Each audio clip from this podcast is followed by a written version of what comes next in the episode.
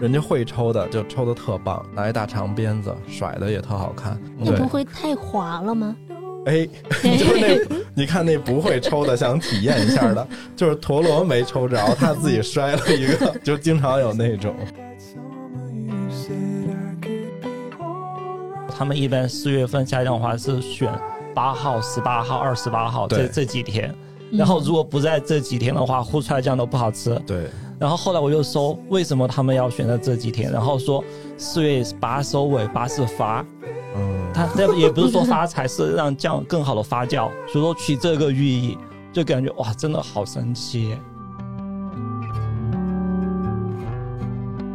它里边有一幕，他的那个大女儿给那个老太太买了一身红衣服，新衣服，嗯，就给她试这个新外套嘛。嗯然后那个老太太说：“不用系上，不用系上，敞着就行。”我靠，那跟我姥姥说的一模一样，看得我就鼻子微酸。 I could hear you falling away. You said, Is it 我那个时候就特别喜欢躺在那个稻堆上面，很舒服，就很软。那个时候农村的空气又很好，一不小心把那个稻杆翻起来，你可能还会发现一只小青蛙。 然后那个泥土也是，就是微微的湿润，泥土的气息不是臭，就是稍微有点腥，但是你会我觉哦知得道，对你经常处于那种环境，你就会觉得挺好闻的。 just cold to let you know?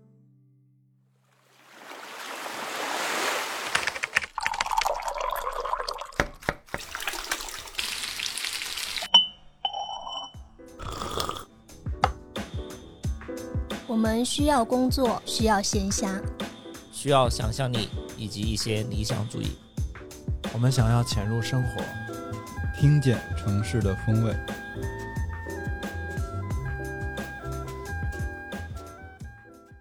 Hello，大家好，欢迎收听最新一期的《鲸鱼赫兹》，我是怪美。我是秋鹏，我是 House，我是乐克，这期我们主要跟大家分享一个最近才看到的纪录片，叫嗯《大地情书》。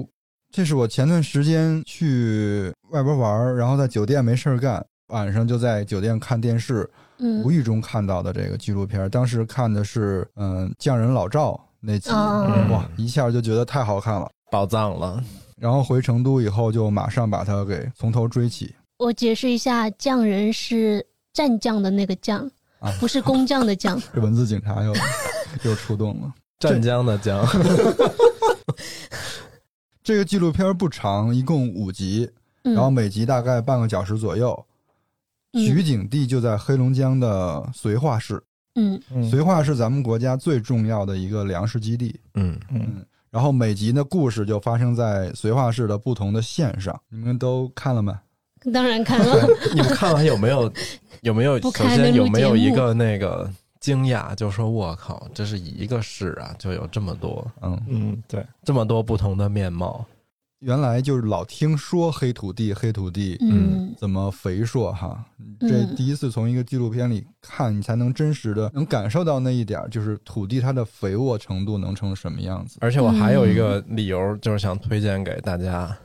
我觉得东北人的语言天赋真的是，对，一方面就是他自带喜感，而且他他有一种亲切感，就是我不是东北人，但是我在纪录片里听他们说话就觉得特亲切，嗯， 就觉得是我们老乡那种感觉。我不知道南方朋友有没有这种感觉，我觉得北方应该还普遍都挺接受东北话的。然后再一个，嗯，梗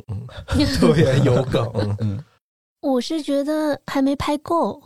你刚刚说有那么多不同面向的故事，我嗯是觉得每一个地方肯定都有好多好多这样的故事。嗯，然后它每一集也不长嘛，我就觉得真的就是拍也没有拍够，看也不够看。它其实是一集是两个主要的故故事事，嗯对其实你感觉那一集就可以撑起一个故事，对对吧？对一个故事它可能要拍的更全面一点。对而且我它画面那么美，我觉得它短了，嗯，嗯，就明明可以这个事儿再展开，稍微讲明白一点儿。嗯，就不知道是它不是现在有一点儿就是那种片段感挺重的，嗯，不知道是不是从什么制片方从成本上考虑哈？你不嗯觉得嗯它很像一个宣传片吗？我没有说宣传片不啊好的 意思，没有人 说你说，就他拍的很美，不管他是他选取的那些画面场景，还是他本身的镜头语言，都处理得很干净、很漂亮。还真是马上就有点种草东北，因为我从来没去过东北，嗯，马上就开始翻机票。而且郭老师看这个纪录片的时候，你们是在海南嘛？嗯， 然后在海南看了一哇个东北的纪录片，然后身边全是东北人。 我也跟邱鹏有一样的感觉，他本来就是个宣传片，他就是嗯宣传种粮食，然后嗯让大家重视农耕。但是我觉得他宣传味儿稍微有一点儿，种，就我觉得这个片儿它是好看的，但是它文本可以再好一点儿嗯嗯啊，。再就生是活我们化一不说点，它那些镜头环境拍的，其实这个片儿最打动人的，最后让我印象最深的是那里边那些人都很可爱嗯。啊，很真实。对。哎，哦我先问一下，你们最喜欢哪一个故事？我是那个，其实一上来第一集就挺震撼的，爬树那个，对，嗯爬树还那有个，打打还冰块儿，有采冰的那帮人嗯嗯我是老母亲的菜园儿，哦，哦，哇那个很朴实，我每一次看见那种老太太， 我就会想起我姥姥。但是我最喜欢他大闺女，你不孝敬老人，你就不发财，对对，嗯。house 呢？嗯，我最喜欢匠人老赵了一起，而且嗯啊哦是我也你很会喜喜欢欢的那个因为老赵那个人跟我们一个亲戚，我们姑爹特别像，长的吗？哦对，长得是一模一哦样。然后，那老母亲的菜园那个大姑，哦嗯跟我们姑妈也基本上是一模一样，就短发，然后脸胖胖的，就现在的样子看起嗯来，我就觉得就感觉就是我们大姑，包括她跟她妈聊天的那些片段，嗯，就说话，然后就跟我们大姑之前去我们家跟我们奶奶聊天的那些场景嗯，是一样的，特别像。嗯，我也很喜欢那个匠人老赵，然后，呃，但是让我最有代入感的还是收稻子的那个那个大油门。哇， 虽然我觉得他声音很大，我觉得如果我身边有这样的一个家人、亲戚、朋友的话，我会很烦躁。 但是你从纪录片看，你还是觉得看着很开心。他不是他侄儿媳妇儿评价他说有点扰民了， 但是 对十他里们又八都乡都很听喜得欢到他，觉得这些人他离你特别近，他就像你一个亲戚或者你一个邻居。哎呀，怎么那么熟悉啊？嗯，所以真的没拍够。今天我们这期节目也会按照这个顺序，嗯然后来聊一下那些很戳我们的一些点。好，第一集刚刚说了，就是那个采松子和采冰。第一集他的小故事有两个，一个叫《寻宝小兴安岭》，还有《冰面上的纤夫》。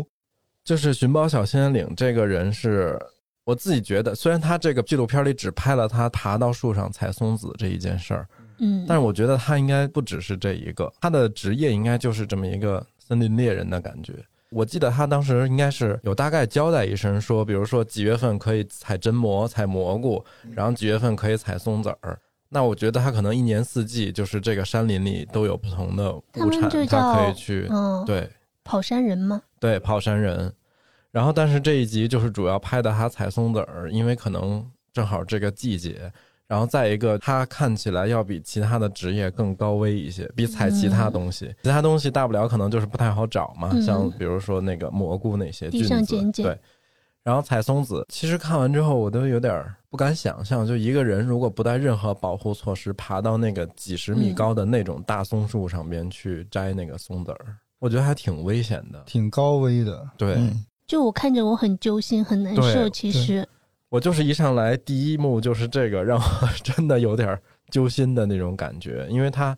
被采访的这个人他也说了，说我们这儿就常在河边走，哪有不湿鞋的？就我们这儿也经常听说谁摔坏了或者没了那种，他有一个逻辑，就是如果能够去到更高的地方，嗯他就会采到别人采不到的、嗯，那，种更新鲜的、更饱满的松子。嗯，嗯， 我看的过程当中，我就想起来松仁玉米这道菜好久没吃了。我也，是，他们里面也做了松仁玉米，我好像来是不四是？川没吃过这道菜，这个应该就只有东北。北我跟你们北说，方松仁才玉吃米是我们家，如果我们一家人出去吃饭，是我妈必点的。嗯，嗯，她都不动脑子，先给我来一个松仁玉米，她可爱吃这个。那个松仁它就有一些油脂的香味嘛，嗯对不对？对然后玉米一般是用的水果玉米吗？还是老玉米比较多？啊没有，我们小时候都没对我有们水果我玉们米。小时候没有水果玉米。那是先最开始就是普通的老玉米，后来有了那种糯玉米，发白，然后里边是糯的那种。但一般会用那种不是很糯的那种玉米炒。炒这个菜就得用稍微嫩一点的，对因为说原来那种品种的话，它虽然不是水果玉米，但它有不同的成熟度嘛，嗯就是有生一点的，有熟一点的，要用那种比较嫩的，炒出来比较脆，比较好哎，你吃。们你们家在家炒过这个菜吗？没有，因为没有人剥松子儿，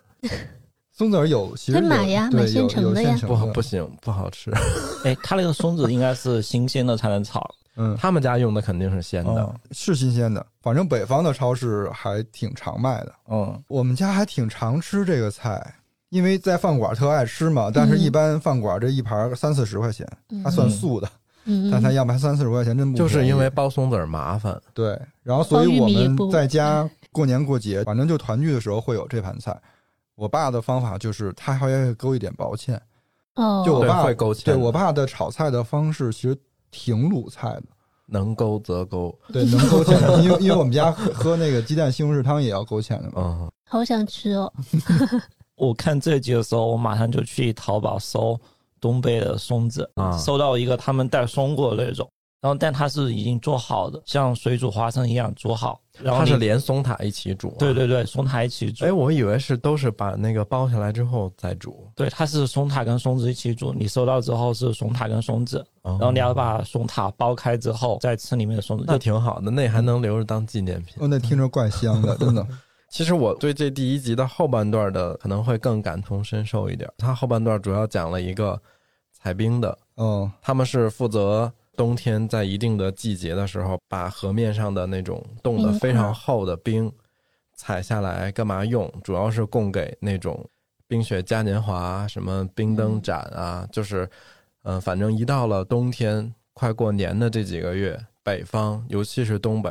其实各个城市都会办自己的什么冰灯节，嗯，哎，你们小时候是不是没看过冰灯？没有这种。没有。很难想象会用冰做那么多的建筑，嗯，然后我就想起来，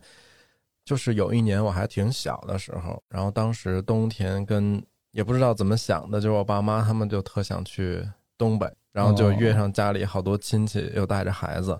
就带着孩子去看那个哈尔滨冰雪大世界。哦，你比我强多了，我只看过龙庆峡 的。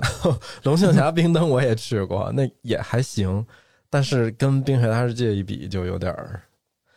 那个哈尔滨冰雪大世界，我还专门去查了一下，它其实是从九九年开始创始的。嗯，然后到今年再办的这一届，大概是嗯、呃应该是第二十五届。然后它是那样，它每年不是会有一个，比如说气温啊、冰的厚度会有一定的不太一样，所以它开园时间是不定的。反正每年快到了这种十一月末、十二月的时候，网上已经就开始有热搜，然后会有人去艾特，会有人去问他们说，哈尔滨冰雪大世界今年几号开？它每年是不一定的，但是一般的情况下都会在十二月的下旬，嗯、早的话可能十几号，然后晚的话就二十多号。龙庆峡今年好像是从一月二号还是六号开始，哦，那但是他就们翻从过对，但是他们嗯从十一月二十六号的时候开始，整个龙庆峡就封起来了，就游人不让去了。呃就开始做对施工了，是吧？我那天正好也看见一个新闻，就是说今年哈尔滨的冰雪大世界有望提前启动，就号称应该是十二月十几号的样子哈哦，。因为今年冷得早。不是，嗯，是因为今年的存冰居多。哦，就是它有一个存冰储冰的机制。其实它不是说今年用的现采，因为冰采上来它还要再施工，这个其实挺耽误时间的。嗯所以它每年，比如说像哈尔滨这个城市，它就是采松花江上的这个冰，嗯松花江上的冰冻到一定厚度的时候，工人就可以去采了。采上来之后呢，他会先挑选品相好的，把它存储起来，供给明年用。嗯啊，你看，比如说现在我们这个季节十一月底，人家那边早已经开始施工了，但是十一月底其实松花江的水并没有冻到那么厚，它就必须得有去年的库存冰。然后我觉得这个事儿很神奇，因为你想，哈尔滨也是一个一到夏天到三四十度的城市，对啊，它存而存且那么多存在哪？今年为啥可以提前开？号称说去年一共存了十万立方的冰，哇，没有任何一个 什么冰箱之类的东西可以存这么多东西，它就是在露天的。对，你看你们现在那个表情也是，我惊讶了。是对不？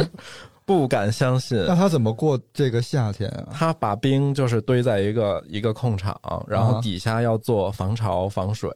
嗯然后上边盖了八层材料，哦，哦，就是有各种有科技的，也有原始的，有什么稻草啊，有其他的膜啊什么的这种。哦，那我大概能理解了，因为你很多冰放在一起，它本身就制造了那样的一个对，气温它环内境。部的、内部的嗯温度环境是足够它储存的，唯一需要做的一点就是把它跟外界隔绝开。嗯，啊，完全的隔绝开。然后他们就说，哈尔滨这个存冰，其实到了夏天三四十度的那种三伏天儿的时候，这个冰里边依然能保持在零度。哇，这挺厉害的，嗯，就有点想不到而，且是不是还可以干别的用？还能干啥？比如说嗯那里嗯夏天边消暑，放个冰棍儿什么的这些。不行，不能不能掀开那不个。能不能接触其他的哦嗯而东西。且就是它全年这个过程中都要有人定期的去检查，看哪儿漏没漏啊，或者哪儿抽样看一下。夏天干这个工作有点爽哎。有点 就是你看我一个人住在这个院儿里，然后有十万立方的冰，得多凉快儿。哎，嗯我看他们采冰的时候也觉得挺震撼的，也很危险，是不是？嗯就是而且你想想那个零下，它上面写是零下三十几度的嘛，对，那个温度低到什么程度？就是你撬开一个冰缝儿，你要过几秒，马上它又冻上了。哦，嗯所以他那那些人必须配合的特好。而且你我看不知道那个大家有没有那种凿过那个冰的那个经历啊？那个冰如果是冻成那样的质地，其实它比铁还硬。就你拿那个榔头刨它的时候，整个那个虎口都震得巨疼。嗯，我没有凿过，但是我能想象那个硬度。所以这个工作真的不是一般人可以干的。我记得他是说他们凿的那个冰有一米厚，嗯，其实因为你可能没去现场看过，嗯去了现场，就我们比如还拿那个哈尔滨这冰雪大世界来说，它现场大概啥样儿？ 就是一个北境长城的感觉。嗯，哦，就是它是用冰做建筑物，其实所谓的叫冰雕，但其实那个雕指的不是在冰上雕花儿，而是指雕塑。每年会有不同的主题，比如有生肖的元素，嗯然后有世界各地的一些比较著名的建筑，嗯，它我会记得好像有一仿着那年去有一做个同样大小的祈年殿，对嗯，有一年的就 C 位的主建筑就是那个祈年殿，就是拿那个冰做的，然后，其实，在哈尔滨大世界里边，大概你就把它想象成是一个快闪的主题游乐园，嗯只有这三个月，然后里边的建筑全是用冰雪去做的，可以在里边穿梭，就它不是一个假的建筑，它有的是可以进去的，包括他们特别有标志性的那种巨大的滑梯，嗯，其实原来我去那个冰雪大世界，最爱玩的就是那个冰滑梯，那个嗯而且人气巨高，你有时候排队都排不上。我听说现在每年的哈尔滨这个，他是要提前在微信上预约才能去玩那个冰滑梯。我有一个关于龙庆峡冰灯特别深刻的记忆。嗯这个记忆不是说当时被那个景色所震撼的怎么样了哈，就是有一年，嗯，是我小姨夫开车，我们去龙庆峡看冰灯，回来的时候路上不就已经特别黑了嘛，嗯然后他回到那个盘山路也没什么灯，然后我就记得有一个拐弯以后，我小姨夫就一脚刹车就踩住了，然后悬崖就在前面，哦哦，那是我印象最深的一次。今年还有一个传闻，不知道真的假的，但是等十二月冰雪大世界一开，咱们就知道了。之前有网友在微博什么的就艾特他们，说你们能不能用冰雕做一个林东城哦，哦全游里边的那个林东城？当然，这个肯定涉及到版权问题嗯啊，因为你想，它这个乐园其实就仨月，就是如果再支付这么大的版权费，肯定是赚不回来的。然后官方给了一个解释，说已经就是有参考设计元素，有参考这个东西，但是它肯定不是真的照着林东城去做，因为那样也会构成侵权。但是我我还挺期待的，而且就是如果大家要去像哈尔滨这种在规模比较大的去看冰灯，我们常识里都觉得说冰灯应该晚上去看嘛，因为它晚上会变成那种七彩 LED 的，就对颜是色更对好看，有什么绿的、蓝的、紫的的。但我觉得白天去非常好看，因为晚上你其实是拍不出冰雪的质感的，嗯嗯你只能拍出一片彩色的灯，啊就跟我们去自对贡看花灯是一样的。对但是如果大家要去，我就建议白天也去，晚上也去。白天的时候，真的就是你人，尤其是你再穿一个什么艳点儿，戴个红帽子，站在那个冰雪搭成的一个林东城里边儿，就特别的好看。他们就真的挺适合跟迪士尼做的那种快闪的，对，但我觉得可能 迪士尼太贵了吧？就一起联名，就冬天做一个什么主题类的，然后一个月、两个月，然后看完那个，我还想到一个，就是虽然我们我其实没有在东北有过这种生活的经历，但是我们就原来我们北京到了冬天的时候，其实冰也是一个娱乐项目，而且就是对一到冬天，今年冬天没上冰玩一玩，你就老觉得好像少了点啥？哎对，就少了点什么。像比如说我们之前你玩过那个拉爬犁吗？ 我知道你说的什么，但是我们城里不这么讲。不是拉爬犁是东北的这个项目叫拉爬犁，嗯然后，但是像我小时候，我们家会简化，嗯，嗯，我爸他直接用木条儿，用那种废的木条儿、床板啥的，就钉成一块小板子，嗯，然后你底坐下在上呢面，不，底下再放两根儿类似于那个哦冰刀似的，拿角铁嗯啊，然后都不用冰，那个只要下雪，下的稍微大一点儿之后，不是第二天、第三天雪就开始踩实了嘛，嗯，然后那阵儿，我爸或者我妈就会拿这小车拉着我去玩儿。哎，那你们家那边如果上冰就那个卢沟桥下面是不是？卢沟桥好像不怎么去，因为那个野的，我爸妈也不让我上去玩儿，嗯，就是还是会去公园儿。但你看北京能够玩冰的公园儿特别多，就什刹海、北海就不说了嘛。现在冬天什刹海这儿都成一景点儿了，嗯，然后比如那个龙潭湖，那龙潭陶然亭、玉渊潭、紫竹院，因为北京市内其实这种大大小小的人造的自然的这种湖泊还挺多的嗯，啊。就记得龙潭湖是要门票的嘛，对但是龙潭湖边上有一龙潭西湖，啊，就是开放的市政公园的那种。对，然后那西湖上面是免费哦的，但它是野的，对，但野冰其实就是有一个有问题危险，因为有的时候你不知道它冻得薄厚嘛，或者嗯有的地儿薄，有的地儿厚，就容易出危险。嗯，我去年春节回家的时候，跟我爸妈一起去了首钢园儿，因为就离我们家特近。首钢园儿里边也有冰上的项目。 这我们一聊冰雪，对面两位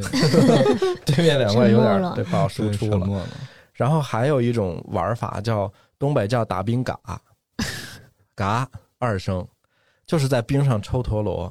啊，哦那我玩过，那你去什刹海就能看见，有的人我跟你说那个人家会抽的就抽的特棒，尤其是好多老头儿拿一大长鞭子甩的也特好看嗯。那声音就晴天霹雳。嗯那对不会太滑了吗？哎， 就是那，你看那不会抽的，想体验一下的，就是陀螺没抽着，他自己摔了一个，就经常有那种。没有，我是觉得那个陀螺在上面也站不稳呢、它就是因为摩摩擦擦力力小，几乎没啥摩擦力，所以就是你抽一下，它能转好久好久。然后还有那个呃，北京，北京其实到现在一到冬天都会有大大小小的各种冰雪嘉年华。我记得好像之前那个水立方还是什么的，一到冬天也会改成这种一个冰雪乐园。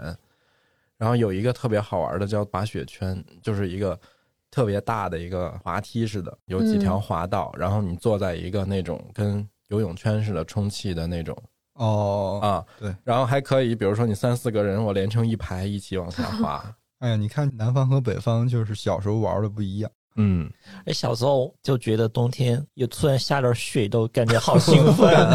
对对对，经常看不到雪，完全就看不到了。我能欣赏的都是下雪之后的那种银装硕果的感觉。嗯哦，那他们没有体验过那种过程。冬天下雪以后，不是都会打雪仗吗？对，打完雪仗，那个手当时是巨冷的，嗯，嗯，然后都冻得很僵。这个但我知道，对后面会变热。对，但玩着玩着，它就是的，发不冷红了了，就就红了，整个都。嗯，那为什么呢？ 对身体就是这么神奇。嗯就好嗯像是下雪的时候不冷，雪化的时候是最冷的时候。嗯，对因为它成冰了嘛，就马上。嗯，反正在南方的朋友有机会的话，真的可以去吉林、黑龙江、沈阳什么的这些去玩一玩嗯冰雪。或者去北京的公园里，不，我觉得要玩雪真的还是去东北。哎，这东北嗯我都没有那么厚的衣服，我觉得现在北京不怎么下那么大的雪了，很少很啊少。嗯，而且有的时候下了也存不住。然后我们继续往下哈。嗯第二集我确实好像也没啥印象，第二集是一个二人转，还有一个什么来着？我也有点忘了。第二集我觉得是整个没有很好看。哦，还是二人转跟东部捕鱼的那个，哦对对 对，捕鱼那个还挺震撼的，就是他们找到了鱼窝之后，把那些鱼打起来，源源不断的，还是有点震撼。嗯，嗯，我们就直接往下面哈，就第三集对刚刚直接才对直接说提我到们的匠人老赵，嗯然后匠人老赵他们就说东北大酱嘛，就对他们两口子好像做酱做了十六年，然后就一到酱好了之后，就两个人一人开一个车，然后去市集上售卖零售的。每天在一个固定的十字路口分开，开向了不同的两个菜市场。对哎，刚开始看他们家有放了很多酱缸，特别多的时候，我以为他们就不会自己去卖这种，就感觉嗯会做什么批发，或者说嗯，什么线上啊什么之类，但是发现最后是每个人他们两口子自己去买，碰到很多回头客就说吃了他们嗯家的酱多少年，然后每年都会固定去买。我觉得嗯、他们那个老赵他说的那些话是整个纪录片几集里我最喜欢的，嗯是因为吗他说的时候脸上那种笑容感觉都特别很真真诚挚，呃，对特别对真对，诚，而且就当时拍的时候还是相机对着他的脸， 嗯，特别近。嗯特别近，然后你看他说的时候，就感觉就会特别亲切，而且就感觉到他真的散发出来他对他做这个东西的那种自豪感。嗯嗯，对他说的有一句话特别喜欢，就是说做良心的食品，用口碑说话。这句话我挺服气，好，挺对我心思。然后他说这儿的时候，我就感觉要哭了，就对对对，他俩都特好。我最喜欢的那个画面是故事快结束的时候，嗯他们在河边，钓鱼那个啊嗯老赵在钓鱼嘛，然后他们就在河边支了个桌子，还带了炊具，就在那里做饭吃，蘸他们自己的酱。我觉得那里真的太美了，而且他俩从整个形象气质上看，就是那种很踏实、很沉得下来的那种对。如果这样的人在你身边，你是会很喜欢的。对，而且他们对食物好有追求啊。对对。那刚钓上来就宰了，然后就哦锅那里就酱炖炖了了，，炖啊了。那得多鲜呀！那鱼，其实你看他那个场景像不像路亚加露营？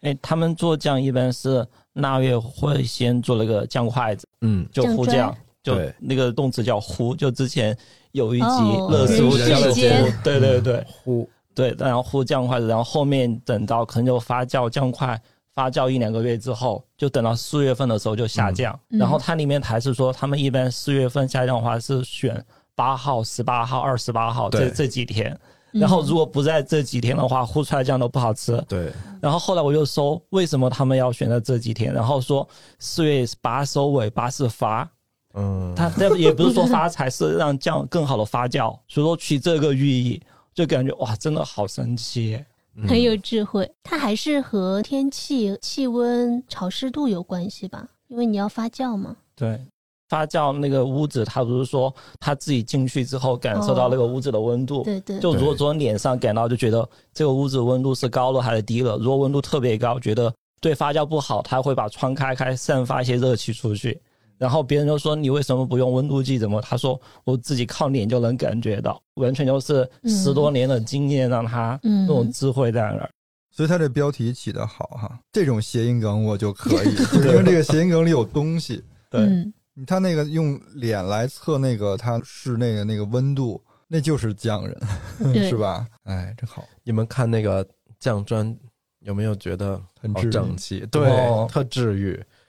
反正我就不知道为什么，你看着它你就觉得哇，他们家酱得有多好 吃。而且我还发自内心的想啃那个酱砖，哇，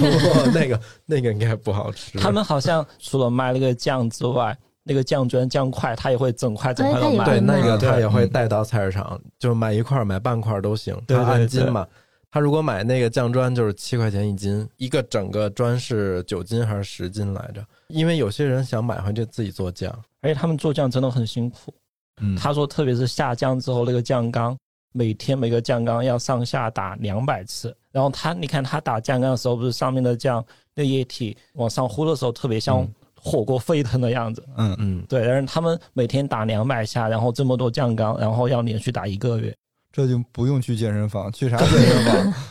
而且你看他们其实身体都特好，嗯就是每天那个劳动的那个时间就足够了。这集里还有一个那个是吧？这季里面那个水稻，呃，嗯对就收是到大子油大油门儿，门对，另外的一个故事就是它的标题叫“我要当模特儿哦，对，他是外号大油门嘛，只要一说话，十里八乡都能够听得到，而且话很密，对，真的太密”，了，他真的是表演型人格，嗯，，对，愣演的那种。对，而且他割稻子很快，我看他里面都没有男人在割稻子，都是几个女人在割稻子，嗯，就因为割稻子真的很无聊，你就是弯腰割，弯腰哎，我割，觉得那个活儿会不会特别费腰？肯定嗯啊。腰应该很嗯男的疼腰不啊好都，我主要是觉得割稻子会很无聊，就是我们家农村嘛，嗯然后割稻子，其实小孩子是不太会参加的。我那个时候就很想拿镰刀，是不是因为镰刀危险吗？一个是镰刀危险，然后因为你个子小嘛，嗯，个子小其实然后力气也不是那么大，割稻子的话还那不是挺稍好微有吗？矮一点儿省得哈腰了。不小孩是啊儿嗯怕隔壁大人一刀下去把他也割 了嗯吗？看不见都，对这哦，主要还是危险，我觉得。我还挺喜欢收割稻子的时候，你知道小孩子在那个季节可以参与什么吗？嗯就是把稻子抱给大人去打。哦，我不知道你们有没有看过那个收稻子的场景，它是这样的：把那个稻子割下来之后，它其实是一茬一茬铺在田里面，嗯然后那一整块田都会被铺满。割完了一大块之后，会拖一个打稻谷机。打稻谷机，我可能要解释一下它是什么样子的。就那个稻谷机，它是一个那种敞口的木箱，然后其中有一边是斜着的，上面会架一个那种滚筒，滚木桶上面会扎那个弯曲的铁丝。这样的话，你在打那个稻谷的时候，它才能够打得下去，让那个稻粒脱离到脱落。嗯嗯，对，，但是它两边也会有一些齿轮，为了驱动它嘛。嗯然后另外一块就是从木箱外面支出来一块脚踏嗯板，脚踏板就是为了让滚筒转动起来，一般可以站两个人。要一直踩，对，要一直踩，踩转动那个，然后再打稻谷。但是那个稻谷它不是你打的时候，它会向四面八方溅出去嘛，啊，所以上面还要架两块那种遮挡板，大概就是这样的构造。就那种东西，好像我们家还留着，但是已经没用了。我刚才不是说稻谷都是铺满了那一块田嘛，打谷机又不能一直挪动，它会一般固定哦在一个就地要把方。那些东西抱过来。，对，所以就需要小孩子帮忙去把那个抱过来。这个工作又很简单，嗯，但是呢，如果家里有两三个小孩，就会比赛，就比赛还要卷，就比赛比赛谁跑得比较快。特别开心的就是，嗯，因为你打完了之后，那个稻杆就会堆在一起。你嗯看他们那个纪录片里面也是，就会坐在那个稻堆上面吃饭，嗯，然后说说笑笑的。我那个时候就特别喜欢躺在那个稻堆上面，很舒服，就很软。那个时候农村的空气又很好，一不小心把那个稻杆翻起来，你可能还会发现一只小青蛙，然后那个气味就会特别好玩，呃，特别好闻，就是有那个新鲜的稻杆的气息，然后那个泥土也是，就是微微的湿润，嗯泥土的气息不是臭，就是稍微有点腥，但是你会我觉知得道对你经常处于那种环境，你就会觉得挺好闻的。哎，其实我有一个疑问，水稻的这块田是嗯，从它开始插秧到最后收的时候，都是要一直有水的吗？就一直是有一层水，不哦好应该是吧，走？因为我也没有一直看着那个田。 他下面有一集说的就种水是稻的种水稻的嘛。有一天晚上接了一个电话说，耗子盗洞了，，对，走水了，走水了，就是对刚 给弄走水了，不是着火了吗？ 但是因为他也它是说走水对，，就因为刚浇了灌了水，嗯耗子打了一个洞，那水跑了。对 对，他就说那个季节刚插完秧，如果没有水的话，就会被冻死。嗯，一般育苗会在另外的田或者说另外的地方，嗯像南方可能因为它的温度够嘛，它可能就是在另外一块田里面，嗯然后要把那些秧苗弄起来，再插到另外的稻田里面去。嗯，片子里应该他们是在一个大棚里育的苗。对，他专门有一个育苗的棚嘛，嗯，而且它育的那个苗的品种还是有机。很难伺候的。 对，嗯，其实我想说，因为现在都是用很大型的器械去收割稻谷，嗯我觉得可能就很难去面对那些很具体、很细微的事物，可能手就没有办法直接触碰到那个稻杆，然后也不会发现有小青蛙在那里蹦蹦跳跳。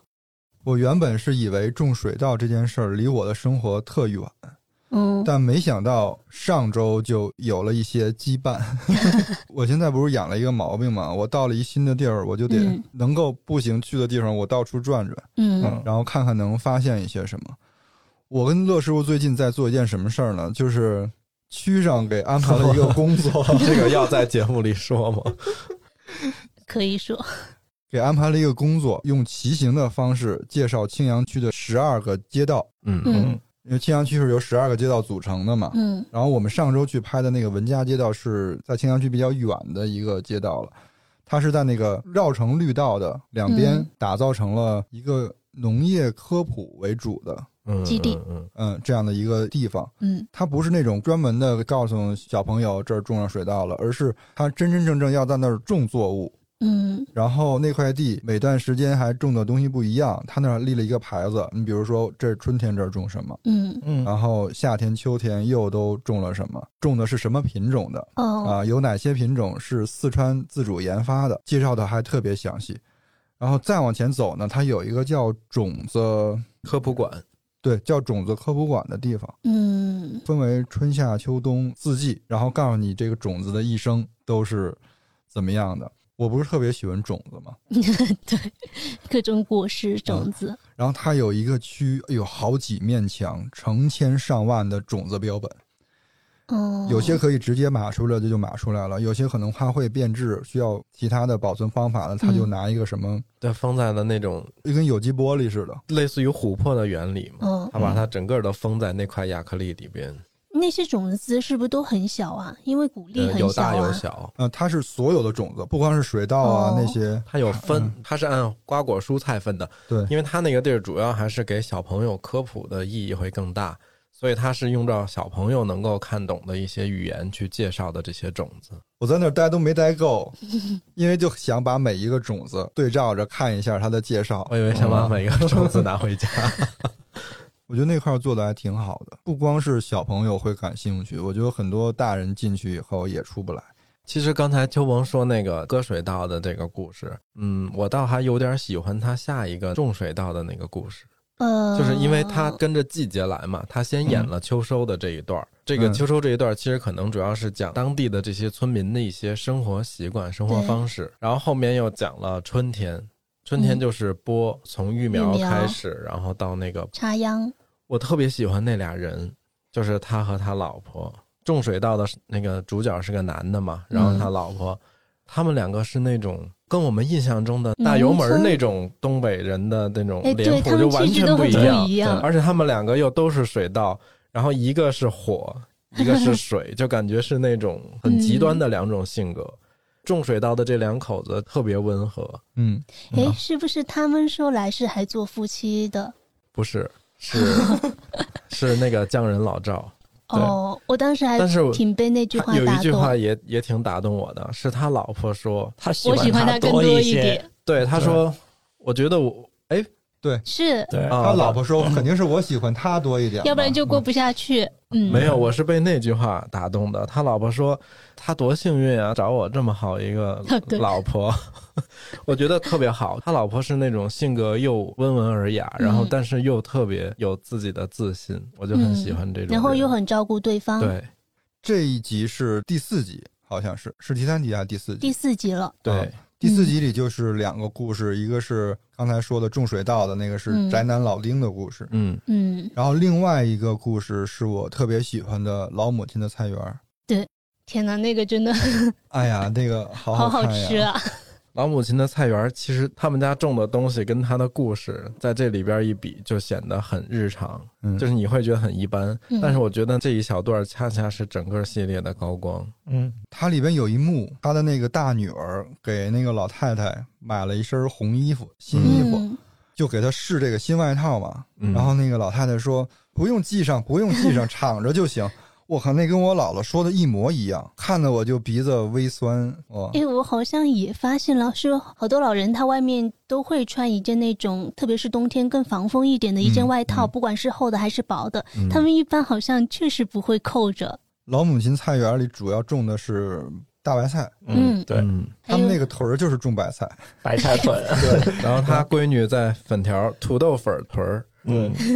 北方人原来不都有那种拉秋菜的习惯吗？就是嗯拉秋菜可能是他们东北更专业的叫法，我们嗯，就叫冬储大白菜拉秋菜是什么呢？就是冬储大白菜，就是快 要就是在入冬之前要把那个大白菜囤积好这个冬天你需瓜要果吃的菜。对，瓜果蔬菜，主要是以胡萝卜、土豆、白菜为主。嗯，我觉得年轻的朋友们好像都已经没有这种经历没了，有，但是我们的小时候那时候还有，感觉那个是秋末冬初的时候，每个家庭非常重要的一个事情。而且为什么拉秋菜这个时候大白菜是绝对的主角？就是因为这个是大白菜刚好大量上市，对，嗯，然后又是最适合囤积它的时候。我就记得那个时候，我爸有一小三轮车，我上小学的时候，那个是我爸拉我上学的。嗯，然后到了这个季节呢，他就会拿拉那菜个拉白菜。然后现在那小三轮车就是拉我妈出去超市遛弯儿什么的，还在 呢，这还在呢。 还能搬到用顺义都关键还是拿拿过去了。哇，那三轮车它可宝贝了。哦，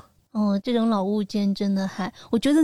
能用真的很不错了。像我们家那个打鼓机，真的嗯是落灰衰败的，根本就不能用了。非常大量的白菜储存是需要空间的。嗯那如果你住平房，可能就在家里的院儿就是里院子的墙角，嗯然后搭起一个什么小简易的棚子里，嗯，还要给它盖上好几层东盖西。棉。被啊然我后以如为果是放地下呀。就是放地上，然后如果是住楼房，那可能就把那个楼道就都给占了。嗯，嗯储存白菜其实有很多讲究的，你比如说从买那个白菜的时候开始，嗯就要挑那种特别紧实的那种，嗯，不能挑太松的，买回来以后呢，还得给它晾一下。稍微干一点。对，它不能是那个上边带水，你得把那些白菜外边那层有点烂的那些东西都摘掉，嗯然后再给它放到一个什么比较通风和干爽的地方，嗯让它一直持续。它那个外边那层白菜叶子就成了它自己天生的保护层了，哦，摘下来的那些叶子可以盖在上面，是不是？也不能盖，嗯不盖。哦那东西会烂，一烂就烂一窝，对，所以他们要保持那外边那东西。上边就。是像我们家原来我姥姥放院儿里嘛，她就是直接上面搭一层棉被，不要了的破棉被。哦，我刚刚为什么想到说是不是盖在上面？因为我记得我们就我们家那边种甘蔗嘛，嗯，然后甘蔗，如果你种的比较多，然后天又冷，直接放在外面它就会冻坏了，所以哦一般会挖一个坑， 然后把整根整根的那个甘蔗放倒。放倒之后呢，甘蔗也是有叶子的嘛，它上面那一层，但它那个叶子都是干了的，哦就不带水分的，然后就再铺一层，铺在上面，盖在最后上再面用泥土盖一层，这个甘蔗是砍下来的吗？还是说把根儿拔掰起下来的，把根拔起来，就是带着根儿？对，整根的那挺长的呀，可能是因就为很长，所以它那个坑要比 较长。可能是因为它还活着，什么意思？那 为什么是活着？因为要不然我觉得它很容易腐烂哦啊。哦哦，对啊，对，然后过年的时候就如果因为过年想要多吃点零食嘛，有可能就会从挖挖出洞里来面挖几根出来，但是不多，更多的会留到明年做种用，就又可以结下来埋在土地里，让它发芽，又长出新的甘蔗，哦，嗯，其实主要是干这个，吃和它是这样的做种繁殖方式，对，啊它就是从那嗯个结一段儿，然后埋在土里，它就长新的了。对，它就是牵，有点像绣球扦插扦插的那种，嗯，嗯，只是它是平着放的。好像是家里有院子的储存白菜也是挖个，有条件的对给它最埋好，了其实最好最好是地窖，好多农村是有地窖的。嗯，地窖就是放那些蔬菜，既保湿又保暖。我刚才这么一聊，我都似乎能闻见那个味道了。我其实我什么们味道南方和北方有很多一到冬天共同的味道的记忆，烤白薯，嗯，嗯和糖炒栗子这是共同的，南方和北方都有。嗯对，但北方还有那种烧煤炉子的，有点那种硫的那种味道，硫化对物。对对的味道。然后另外一种就是大白菜帮子的味道，嗯，那天我在街上逛，然后经过一盘老小区嘛，不是最近开始做香肠了嘛，嗯，然后突然后知后觉的发现一件事情，北方他们就气温冷，然后冬天肉其实不用储存，需要储存蔬菜，所以说他们要拉秋菜，要做冬储大白菜这种。嗯但南方的话，因为冬天就气温高，其实蔬菜不用储存，但要储存肉，因为肉如果你不储存的话，它就会坏，哦所以说就才会所以要做腊肉。腊肉香肠，北方那个肉都不用冰箱，你挂在对那个室外，直直接接就放在冻成室外有，冰。哦就或者说更像云南，或者说像地中海那些，他们才会做火腿这个东西。哦，我有这突个然道反理应过来了，所以你看，北京好多家里那个楼房次卧一般都会有一个窗户，嗯，然后窗户外边他们都会做一个小的一个栅栏，不是把整个封起来了，就是那么探出去的一块东西嗯，冬天当冰箱用。对，放在那上面就当冰箱用了。我们家是一到冬天，冰箱绝对不够用，因为我爸妈都别说我老了那一代人，我爸妈他们这一代人到了冬天还是有囤积的习惯。虽然说现在随时你拿个手机买啥都能买得到，因为那个冬天好多东西是不能放在室内的，因为室内基本上暖气有暖气都是对，二十六七度，对搁不住东西。我有一年，嗯、啥时候忘了，然后就是从四川带了那种没晾好的、现灌好的香肠回家就放室内。 带给我妈，然后就发现这个东西没法弄了，如果挂在外边就冻了。嗯，它就切都也不切不行，动哦是切不动，就它还没有晾干，冻了之后就没法吃了，挂在室内全烂 了，就这没办种法食材也不适合，嗯，所以你看，就是北方人干不了这事儿，因为没有一个地儿对可以操就作。真的发现这种不同纬度或不同气候，他们因地制宜，嗯然后做一些当地特有的食物，或者说储存食物的方式。就现在想起来，就突然觉得特别有意思。然后那很合天理。刚好又发现，其实东北它纬度跟德国那些其实差不多。嗯，啊所以就说是酸现菜在嗯，对酸菜、香肠，对对对其实我觉得东北酸菜跟德国酸菜吃着真的很像，那个白色那个酸对菜特别像就。东北酸菜还要比德国酸菜好吃一点呢，我觉得更有味道。嗯，可能是我们这儿白菜好，对水好，嗯对哎，我也才知道鸡酸菜的时候，它哇，你囤，竟然会用鸡， 它要踩得很实，对，嗯穿着雨靴就直接在上面踩。嗯，我就老记得以前人说什么用脚踩出来的酸菜，就就原来就新闻就都以为报不过呀卫，生，但是没有，你发你现想那雨靴如果是干净卫生的，那对啊，就还好，跟你戴手套弄有啥区别？对呀，我们家这个雨靴就是采白菜用的呀，怎么了？而且其实我跟你讲，就是我们有时候会觉得说什么东西脏，但是这个东西其实在发酵东西上啊，就真的嗯几乎对嗯可以不用太考虑这件事儿。因为其实发酵了之后，它一种主要的这个菌群是特别的强势，它基本把所有其他的都也都吃完了。嗯，太美好了，对。而且片子里面他们住的那个屋子，感觉真的是好多好多年了，你仿佛都回嗯到了小时候跟爷爷奶奶住的那种屋子。窗户框还是拿绿色漆刷的那种，哦，那个，哎，我老家那个侧房就是那样。整个这个纪录片儿，其实看到这儿之后，就会觉得东北这片土地还挺可爱的，嗯，不像萧红笔下的呼兰河那么的惨，对，就很凄惨，他写的就很凄当惨然，。他那个年代嘛，对我们现在是什么年代嘛，肯定是不一样的。对，诶，绥化就是有两条河，对不对？它是它一嗯是个松冲嫩积平平原原。嗯，嗯，松花江和嫩江，提到了两条河是呼兰河和什么河来呃，着？那个应该就是一些支流的小河。嗯，所以说他们那的水好嗯，土又好，怎么可能会种不出好吃的？嗯，这个纪录片它还有最后一集是嗯第五集，第五集两个故事，一个是马官儿的故事，嗯，嗯，一个是我们的皮影戏。马官那个我真是没有太大的 欣感赏觉，不来我跟你说，因为我比较怕马。哎，讲过吗？没有有哎，小时候被马踢了一下，给头那个剃头啊，没有， 就是应该是老家院门口拴着一个马为。什么老家院门口会有马？啊这不是北京吗？对呀、 那时候是不是马是交通工具还是干嘛？什么呀马又不是汉武帝，我又不生活在民国， 民国也不骑马当交通工具，都有汽车 了。那也不是每家都有汽车。反正就是莫名其妙的，门口有一只马，那马拴着，还是嗯驴还是骡嘛，反正不记得记不清楚 了，因为那时候很小，反正嗯就觉得它是一个庞然大物。然后姥姥就带着我呢去看那个马，然后那个马呢就往前探了一步，我就害怕了，往后一退，就脑袋正好就磕地下了，但正人家没根本就没动你，是你自己磕的。然后就落了一个疤哦，在头上，所以从小对于马就有不是阴影。我甚至想，那有没有可能是哦牛？ 嗯，而小孩儿又不是弱智，哎，但是那个皮影戏还挺还挺感慨的，对。然后嗯我原本看这个最后这皮影戏这故事的时候，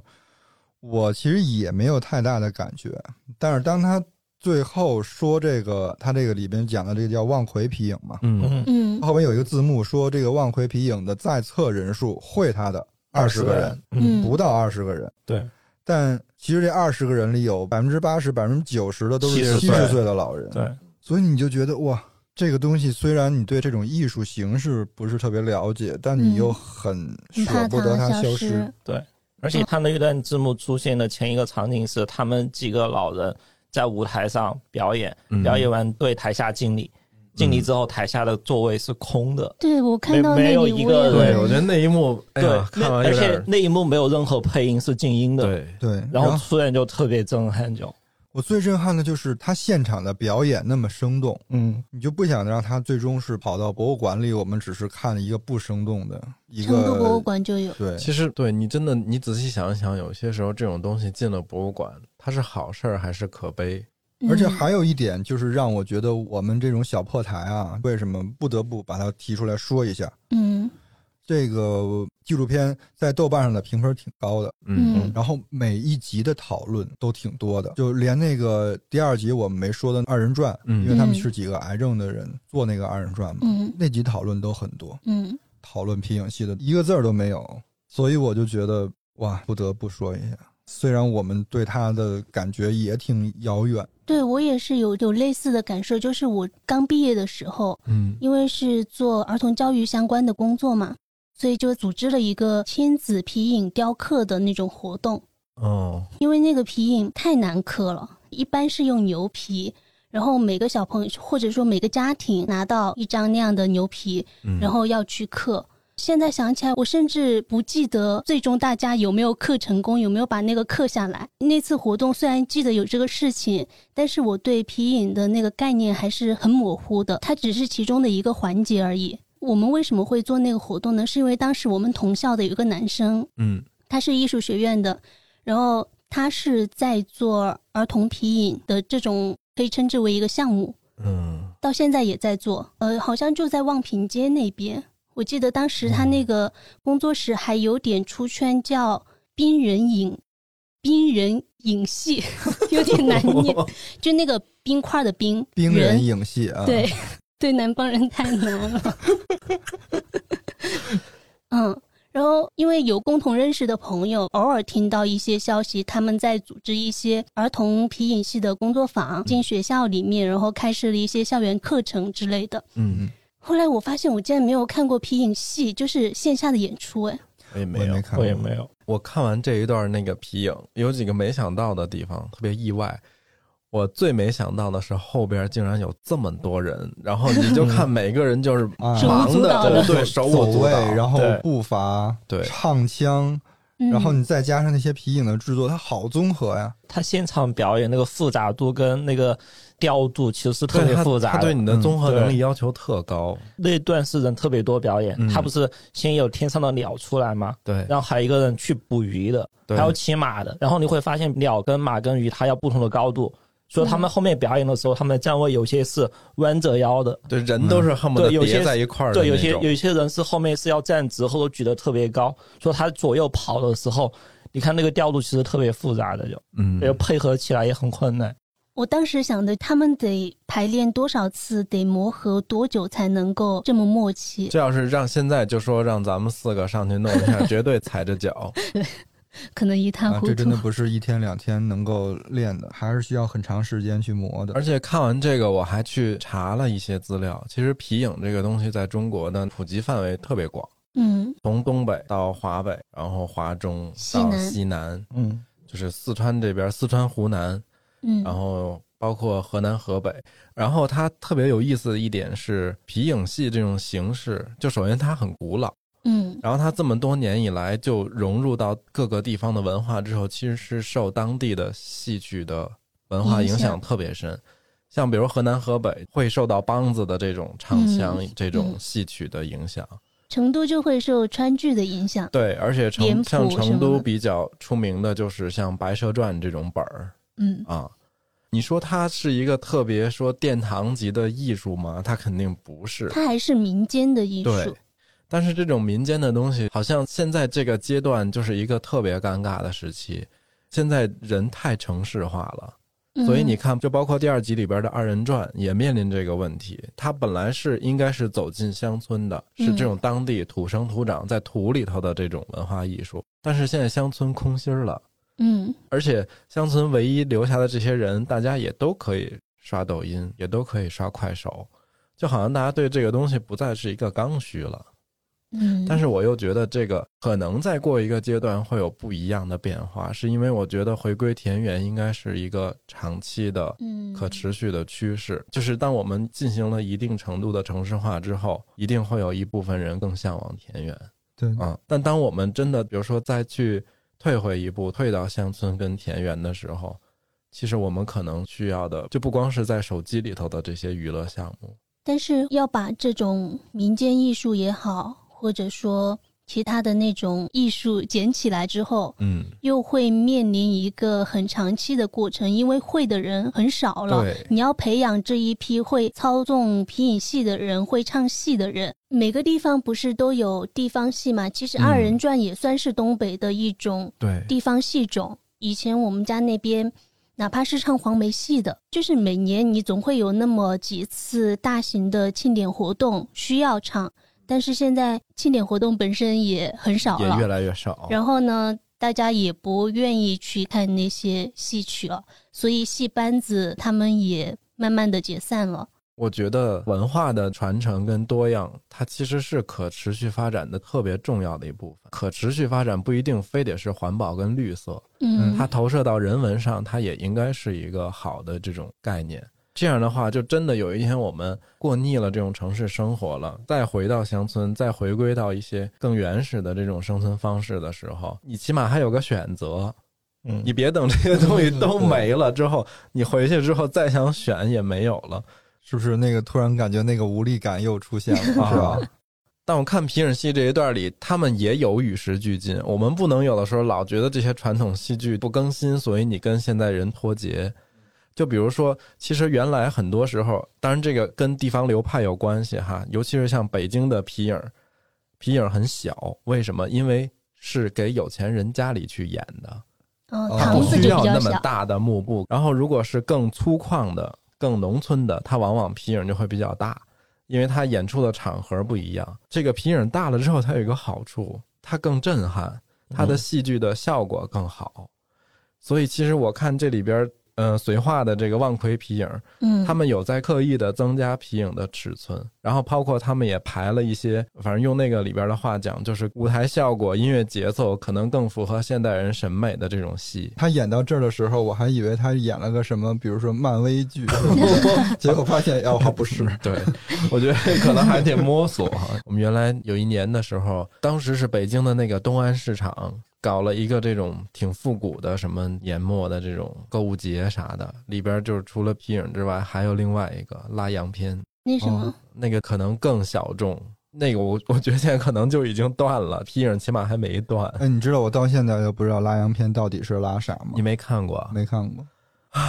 拉洋片是它有一个很大的一个像原来像我们那个教室讲台那么大的一个木头箱体，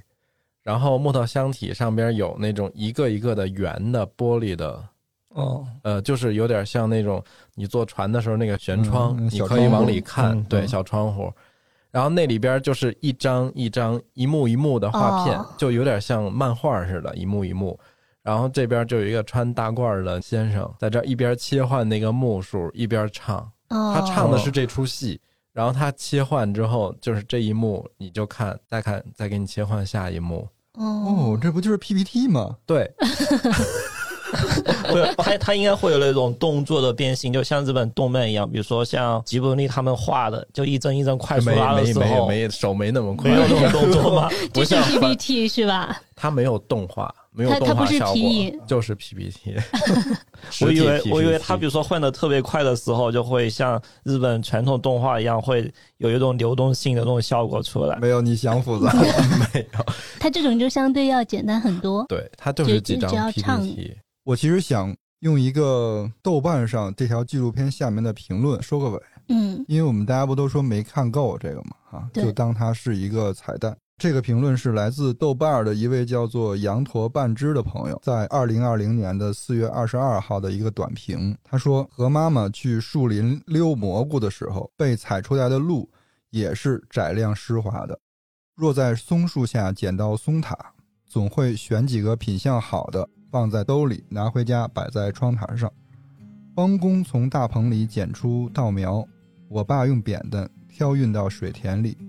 记忆力的稻梗也和视频里的那样又窄又微，同一时间只能允许一个人通过。我家菜园子里有口酱缸，倒酱要先翻开大铁皮洗衣盆和红布，酱杵子一边倒，黄色大酱不断向上翻涌，要漂出来的黑沫子杂质都会积聚在缸边，用铝勺子撇出来，随手撒在地上，地上又多出一条酱黄色的线。我的整个童年都依附在这片黑土地上，热爱黑土地的人也会被黑土地热爱。